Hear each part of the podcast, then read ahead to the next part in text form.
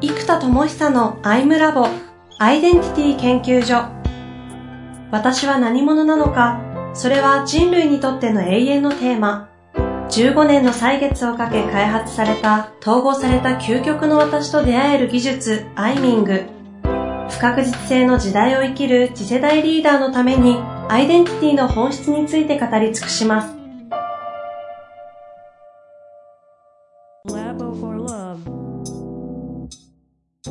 今回のエネカラーのアプリ開発をもうリリースはしたって言い方でいいんですよね。あ、もうこれはできてます。したことで、で、その中でもたまたまワークアウトのエネカラーでのこうセッションをしてもらったところ、若干こう点でのジュドーンっていう形をやってた生田さんが、ワークアウトを通して若干こうミラクルスルーを起こすための三段銃というか、機関銃みたいな面での勝負に若干ちょっとこうシフト仕掛け、ビジネス自体も仕掛け始めてる感じなんですかね。えー、全部じゃないですね。2割ぐらいの比率でそれを使っていいかなって感じです。はあ。そういうなんかこう変化があった中で、ちょっとこの辺りからは、そその変化がこう実際どんな風になっているのかっていうあたりをちょっといろいろお話しいただきたいなと思うんですけど。はい。えっと、まず今までは、その発明家フォーカス、だからこの後で皆さんマップ見ていただいてる前提でいくと、右側の運動しないラインに出てくる。ただ、まあ、インサイトアップとかアイミング全部そうなんですけど、真ん中のテーマなんだけど、実は外側っていうのは深いテーマになるんですね。うんうん。で、真ん中は何でもいいっちゃ何でもいいです、実は。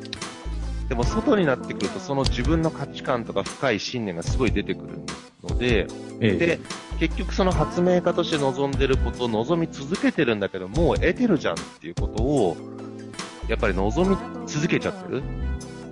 気が高すぎるので。で、発明家じゃなくて今、たまたまの爆笑流って呼んでいる自分のビーイング的要素と、えー、ジントレプレナーって言ってるアントレプレナーとイノベーターでジン、統合を作っていくっていう存在、うん、こっち側を選んでいこう。となるわけです。うん、で、じゃあ、こっち側の自分を選ぶと何が鍵かっていうと、えっ、ー、とね、今までのコンテンツ、基礎理論とか、アプリケーションの本当にベースメントを作るだから、ある程度真面目でしっかりしたものにしなきゃいけないというか、ここでふざけるとね、バグ出ちゃうし、あの、適当でよくねって、ちょっときついわけですよ。うん。これもしっかりちゃんと作り込み。で、今後、じゃあこれを、えっ、ー、と今、プラマイっていうウェブサイトを作ってるんですね。うんうん、だからプラスマイナスを俯瞰することで、物事の本質を見抜いていくって、まあ、インサイトマップを使ったニュースサイトなんですよ。ほうほうほう。うん。でね、ここにね、じゃあなんか、政治の話とか経済の話、やっぱちゃんとこういう話は入れていくんだけども、この、もっと爆笑流要素とあの、面の要素とか、身体エネルギー的要素を入れるなら、やっぱ笑いとか、ふざけたことを本気の技術で書くみたいなのが面白いなと思うんですね。うんうん。例えば、何でもいいんですけど、例えばスタバに行った瞬間に、甘いキャラメルマキアートが飲みたいけど、糖分取るとちょっと体にとか思って、なんか、あ、ありがちな。スターバックスラテにするか。いや、でも今ちょっと甘いのいいかもな、とかっていう葛藤の瞬間に、はすっげえ本気でインサイトマップやるんですよ。とか、なんか、今日靴下黒かな、グレーかな、とかっていう瞬間に、インサイトマップ取り出してきて、うん、超本気でやるみたいな、そういうちょっとドキュメンタリー？はい、みたいな。この人、どんだけインサイトマップ使ってカット紐解くんだみたいな。なんかちょっと、あ、今せんべいを1枚食べるか食べないかとか、こういう、なんか、あの、日常プチカットですね。そうそうそうそう。どうでもいいやつもインサイトマップで紐解きまくるっていう、なんか、そこまでやるかとか、なんだろうテレビ見ててもね、なんかこう、例えば、あの、錦野明さんってさ、ええ、元スーパースターなわけじゃないですか。うん、そのスーパースターを、なんか、まあ、あの、出川さんもすごいと思うんですけど、こう、出川哲朗さんと一緒になんかやらせるとか、うんちょっとスーパースターその使い方ダメでしょ。なんかバラエティでひどいことやらせたりするじゃないですか。だからなんか、その、スーパースターという、そういうことやらせちゃダメな人に、そういうことやらせるというギャップが面白いわけですね。そう。だから映像だけで笑わせようとしたチャップリンは、むちゃくちゃ真摯な格好をして、コミカルなことやるから面白いんですよ。うんうん。だこのギャップ、こう、ハイソとか、ハイクオリティとか、あのー、紳士とか、そうそう、だから、エリザベス女王が、なんかの式典で、あの、ブワーッと、なんか、スカイダイビングで出てきたみたいな、ああいうことをやっちゃうからすごいわけですよ。だからもうなんか、それ普通の国ある？みたいな。もうだからそういうことに、えー？って驚きがあるわけです。うんうん。うん、だからこのギャップでいくと、インサイトマップ自体は、かなり本格的なツールなので、これちょっと本格的すぎるから本格的なことをやっても、まあ、面白いけど、エネルギーのギャップがないんですよ。経営戦略について、勉強にななる感じですよね。うん。うん。でも、このギャップすごいギャップを作った、どうでもいいこととか、でも、でもあるある？あー飲み会誘われて、ちょっと待ってって言って、インサイトマップやってみるとか。あ、そうそう、二次会行くか行かないかみたいな。俺は行くのか今日二次会にみたいな。行かないのかみたいな。なんか、こう、なんかすっごいこう、なんつうのかな、なんか、え、あの、劇画みたいな絵とかも、なんかすごい、もう、なんかあの、あヒューマンみたいな絵とかで、俺は、今日はキャラメルの木本を飲むのか飲まないのかみたいな、こう、す今イメージあれですよ。ウゴウゴルーガーの絵です。なんかすごい勢いで葛藤してる絵とか作ってもらって、なんか、あのーインサイトマップに入る。うん。でもなんかそういうこうなんか、かな、漫画とかでもそうですね、ちょっとふざけたトーンっていうか、うん。うん。なんかそういうトーンのものを中心に僕がむしろ書いて、あの逆にちょって技量が必要じゃないですか。些細なことから深いことに紐解くって。で、むしろその政治とか経済とかしょ、いい本の紐解くとかは、多くの人がやりやすいので、そこのライティングできる人を増やしていくみたいにしていく。なんで、こう自分の身体エネルギーが上がるとか、爆笑流的要素と数打つって時に、やっぱ真面目な内容ってなんだろうな。中途半端に書けないじゃないですか。下調べが必要だったりとか。でもこういう内容だったら数打てるから、なんかでもそういうトーンのやつって思わず見たくなっちゃうんですよね。うん。で今ネットのを、はいはいポータルサイトみたいな形で、ブログ形式で上がってくるイメージなそうです。記事が上がっていくプラマイっていうサイトを。これもうね、あの、ワードプレスでテンプレート突っ込んでバッとできてるから、あの、本当はね、これね、12月末にもリリース予定だったんですけどね、1ヶ月かかっちゃった。何ももう言いません、それについては。あの、病気がね、8日間きつかったのと。引っ越し1週間と、そこで押しちゃった分の仕事をドバーッとやるみたいなね。それはあれです一般の方々というか、その、登録してる人たち以外の人も普通に投稿できるような？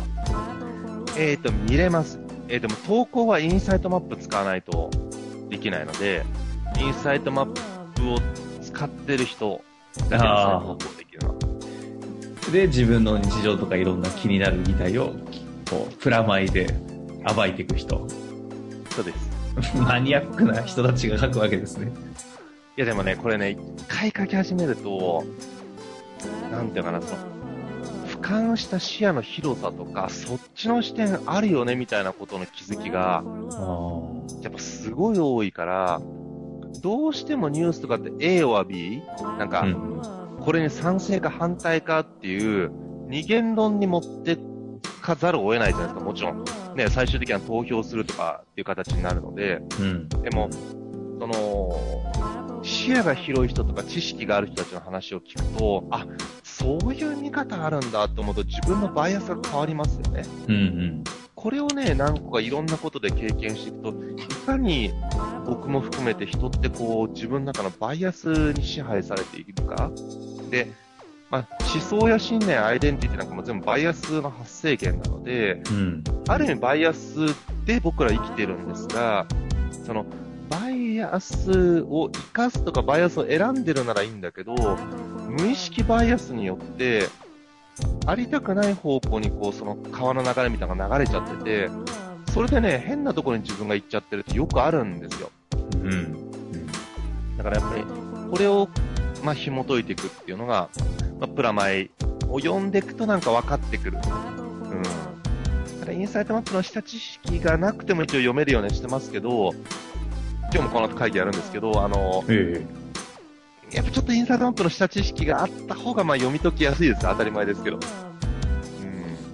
今、イインサイトマップの下知識を手に入れようとすると、えっとですね、そう、僕ね、もう全部送り遅れだけど、今やってるのがね、スターターパッケージで、はははアプリケーションと、えーっと、オンラインセミナーちょっとまだ難しいなと思って、リアルセミナー2日間で、あとツールとかテキストをつけて、あと、セミナーでもやっぱり使い方がね、ちゃんと伝わってるかって意外と伝わりきらない時が多いんです。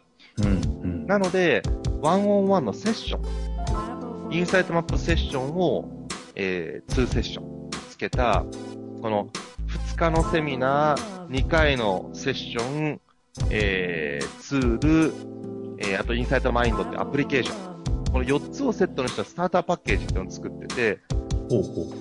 えっ、と、これをリリースします。あ、これが放映されてる時な、リリースされてます。あ、そうなんですね。はい。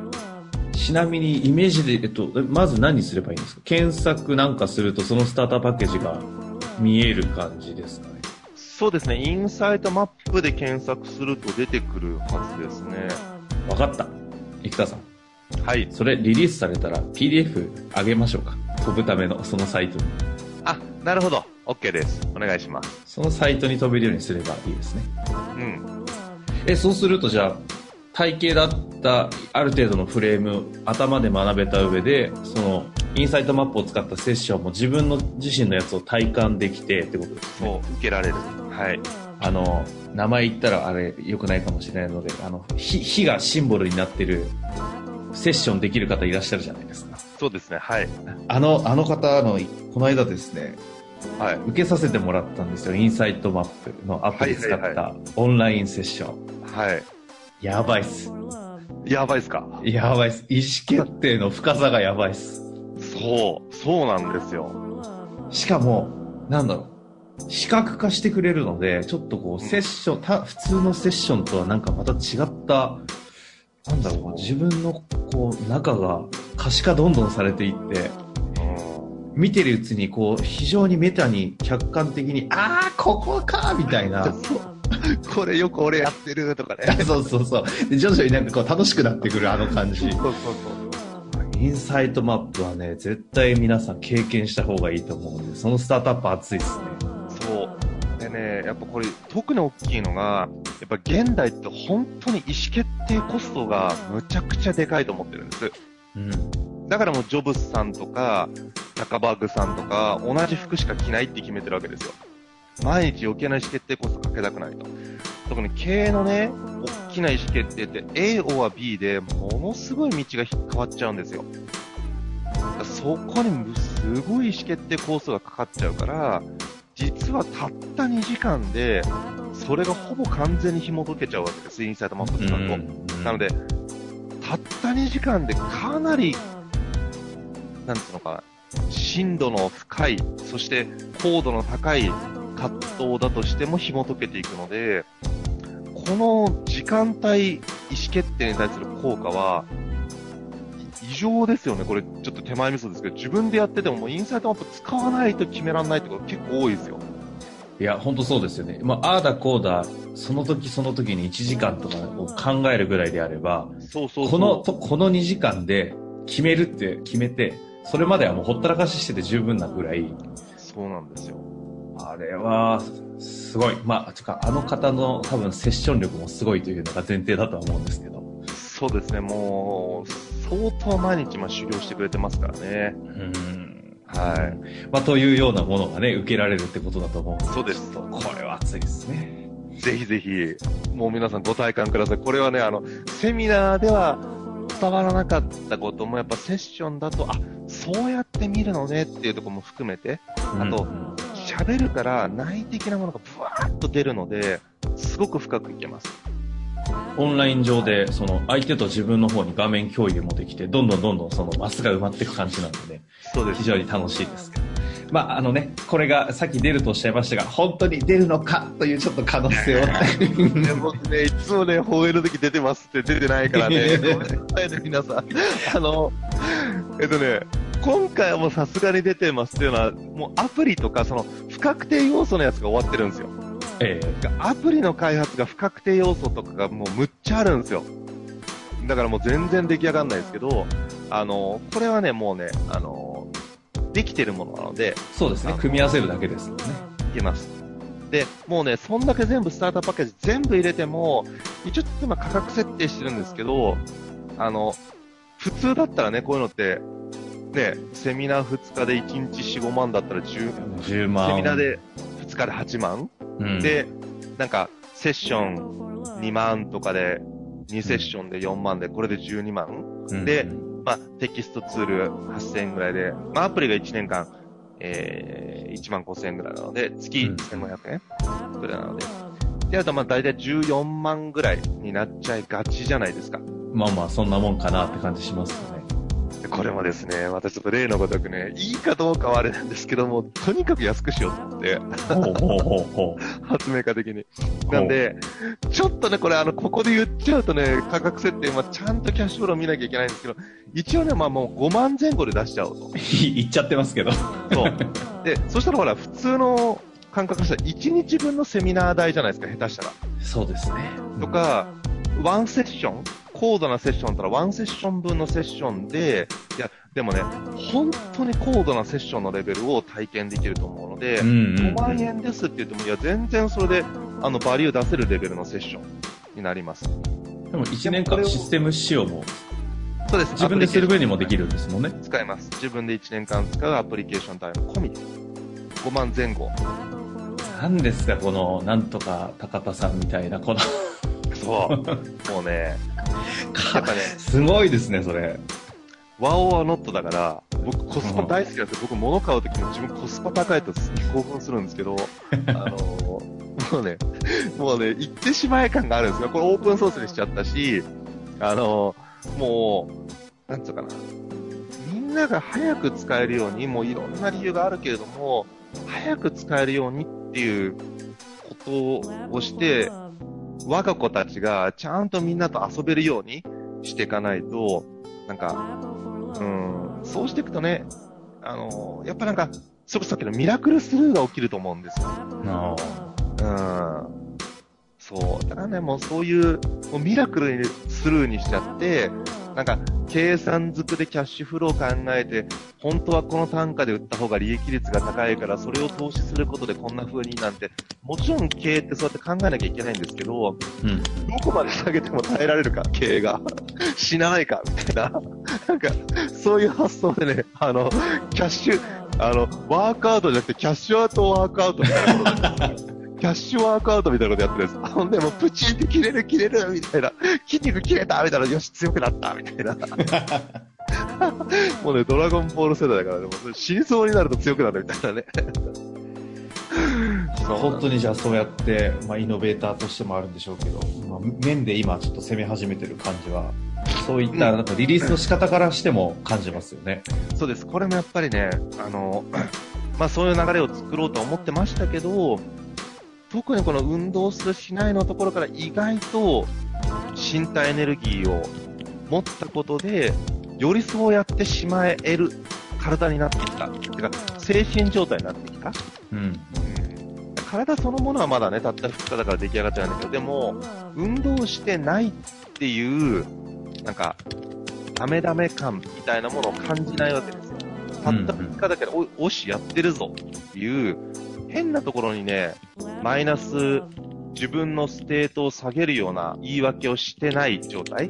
うんうんだからやこれやっぱ全然違いますね。本当たった2日だけど。たったお2日運動してどんだけ偉そうなんだって。まあこれがね、続いてることを期待しつつですが。そうですね。